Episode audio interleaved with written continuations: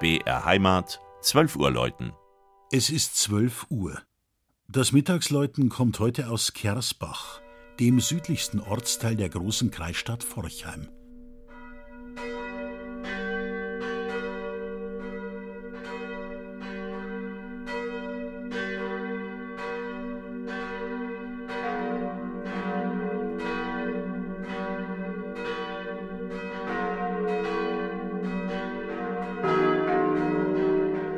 Kirsa, Kirse, Kerse. Der Name Kersbach geht auf die altdeutsche Bezeichnung für Kirsche zurück, konkret auf den Bach, an dem Kirschen wachsen. 1000 Jahre genau ist es her, dass Kirsebach in einem Tauschvertrag auftaucht. Wie mag es dort 1017 wohl ausgesehen haben in dem aufstrebenden Ort mit S-Bahn-Anschluss? Als gesichert gilt, dass es damals tatsächlich viele Kirschbäume gab und auch schon eine Kirche, was sein romanisches Kruzifix beweist. Das schöne Gotteshaus mit dem riesigen gotischen Chorturm, der eindrucksvollen Fassade und der schönen barocken Ausstattung hat heuer schon auch etwas zu feiern. Vor 600 Jahren, 1417, erhob Bischof Albert von Bamberg die Filialkirche Kersbach zur Pfarrei.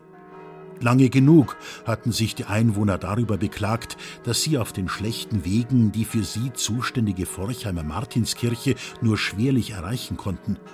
Als Kirchenpatron wurde Johannes der Täufer gewählt.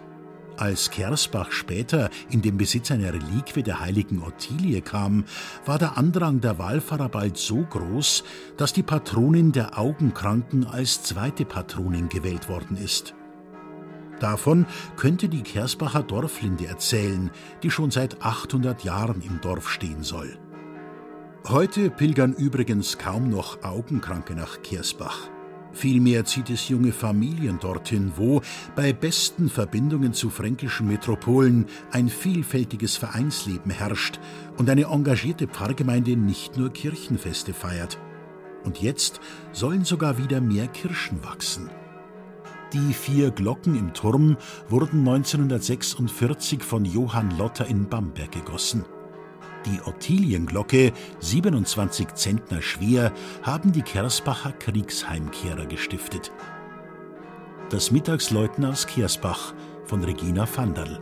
Gesprochen hat Christian Jungwirth.